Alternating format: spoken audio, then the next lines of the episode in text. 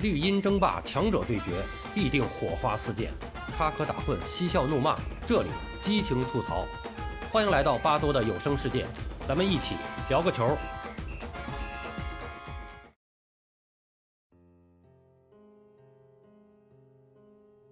呃，那么上回呢，咱们说到这个，在第一届世界杯上，阿根廷队是输给了乌拉圭队，啊，应该说以输给死敌的方式痛失世界杯冠军。这无异于给野心勃勃的阿根廷队一个当头棒喝，而从此之后，这个厄运啊，就好像诡异的缠上了这个潘帕斯雄鹰。从二十世纪三十年代到这个七十年代初，整整四十年的时间跨度里边，蓝白军团一直在世界足坛顶级豪门的争夺中缺席。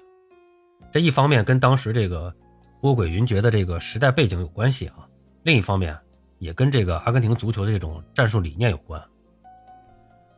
那么，即便如此啊，这个倔强的雄鹰是仍旧不愿低头。他们是拒绝迎合欧洲足球强调对抗、重视防守的这种战术思潮，坚决的是高举进攻大旗。在一九三四年世界杯到来之前，阿根廷队也是曾经野心勃勃的畅想，哎，能够夺回属于自己的荣誉。但是这届世界杯我们知道是在意大利举行啊，而且呢，从这个一开始呢，就被贴上了这种政治化的标签儿。呃，阿根廷队呢也是不幸的成为了墨索里尼政府阴谋论的这个受害者。意大利呢，他们是为了备战这个本土举行的世界杯，从南美洲是强行的挖走了很多具有实力的球星，其中就有代表阿根廷队出征1930年世界杯的中场核心，哎，当时有着这个屠夫之称的路易斯·蒙蒂。乌拉圭世界杯结束的第二年，蒙蒂是远赴意大利，加盟了尤文图斯，哎，成为了老妇人的中场指挥官。那么他呢是凭借着出色的表现，赢得了意大利主帅波佐的赏识，啊，时任的这个意大利的独裁领袖墨索里尼，他就亲自出面斡旋，成功的诱使这个蒙蒂是更改国籍，成为了意大利国家队的主力。那么事实上呢，关于这个蒙蒂所谓叛变的这个细节，多年之后呢也是被陆续的披露。早在1930年世界杯上，这位才华横溢的阿根廷中场核心。当时就已经被这个墨索里尼政府盯上了。那阿根廷队之所以在决赛输给乌拉圭队，啊，这跟这个蒙蒂在赛前啊收到死亡威胁，而且状态全无是有一定的关系的。啊，而策划这份死亡威胁的幕后推手，正是这个墨索里尼的这个特工团队。哎，他们的目的很明确啊，就第一个，阿根廷这个拥有众多意大利移民的国家不能夺冠；第二个就是。不惜一切代价要将蒙蒂规划。那么除了蒙蒂，还有像什么奥尔西啊、瓜伊塔，也是被这个意大利呢成功的罗至了麾下。那么这个阿根廷队的实力呢就遭受到了重创，他们最终是派出了一支啊，应该说只能算是一个二流的球队了，来奔赴亚平宁。那么这个结局我们也可想而知了啊。那么这一届世界杯是全部采用的淘汰制形式。十六支参赛队捉对厮杀，阿根廷队是首战就二比三不敌北欧强敌瑞典队，踢了一场球就打道回府了。而他们的这个叛将蒙蒂，则是随着意大利队一路过关斩将，最终在决赛上，哎，是二比一逆转捷克斯洛伐克队，夺冠成功。那么世界杯结束以后呢，国际足联针对这个蒙蒂改籍参赛的行为，也是出台了新规，哎，要求这个球员。只能代表一支国家队参加世界杯。那么有了这个规定，蒙蒂就成为了世界杯历史上唯一的一位代表不同国家、不同的国家队参加两届世界杯决赛的队员啊，还拿到了一个冠军和一个亚军。那么虽然这个阿根廷队呢，在意大利世界杯上是成绩惨淡，但他们的国内联赛却是如火如荼的举办。在美洲杯的赛场上。蓝白军团是取代了乌拉圭队，成为了新的霸主。一九三七年，阿根廷队是夺取美洲杯冠军，开创了国家队历史上第一个黄金时代。此后，蓝白军团相继在一九四一年、一九四五年、一九四六年和一九四七年四次折桂美洲杯。所以呢，这个一九三八年世界杯，阿根廷队是志在必得。那么这时候呢，哎，这个。阿根廷和乌拉圭的这个这个恩怨啊，已经开始消融了。那么他们提出呢，跟乌拉圭队一起联合主办，并且建议呢，这个世界杯啊，在南美和欧洲轮流举办。但是非常遗憾，就是国际足联是否决了阿根廷方面的提议，并且把这个主办权呢交给了法国。阿根廷政府是对此是大为恼火，他们就决定啊退出这届世界杯。哎，那么他们呢没有赶在报名截止前提交参赛申请啊，但是国际足联呢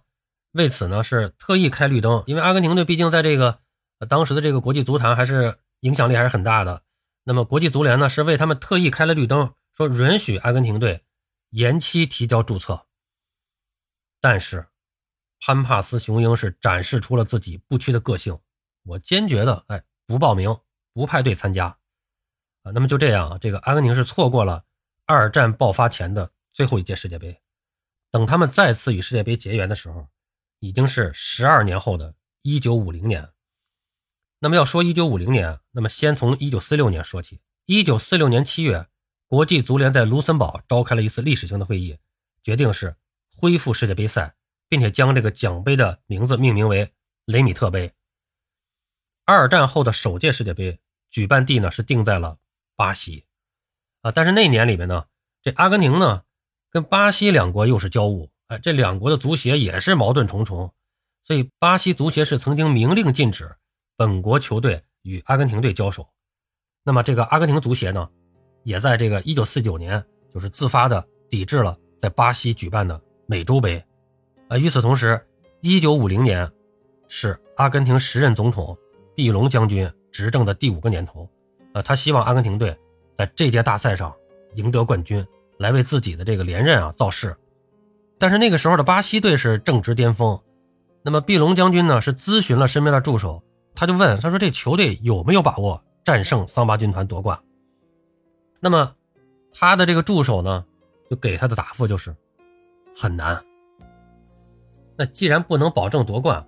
哎，本来跟巴西这还打架呢，那么就觉得。也没必要派队出征了，所以毕隆将军呢，当时就下令阿根廷队不参加巴西世界杯。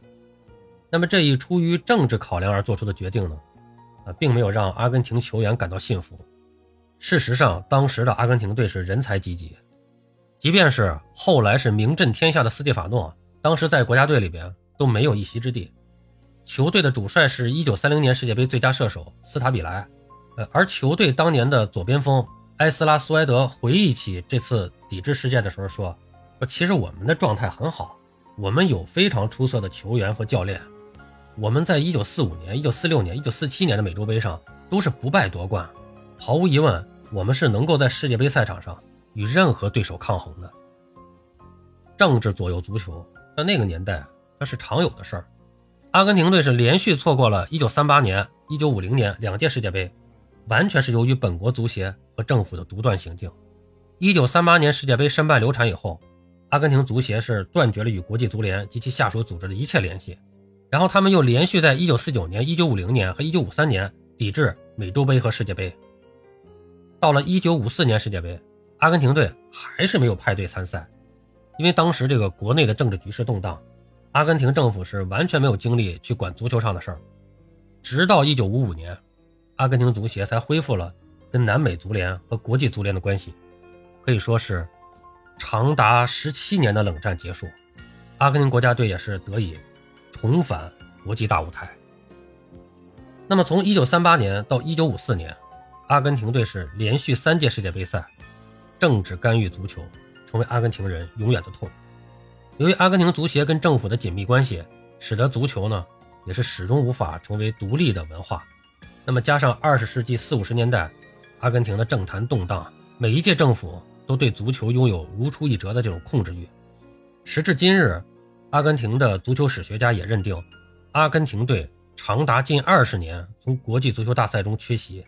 就是政府粗暴干预的恶果。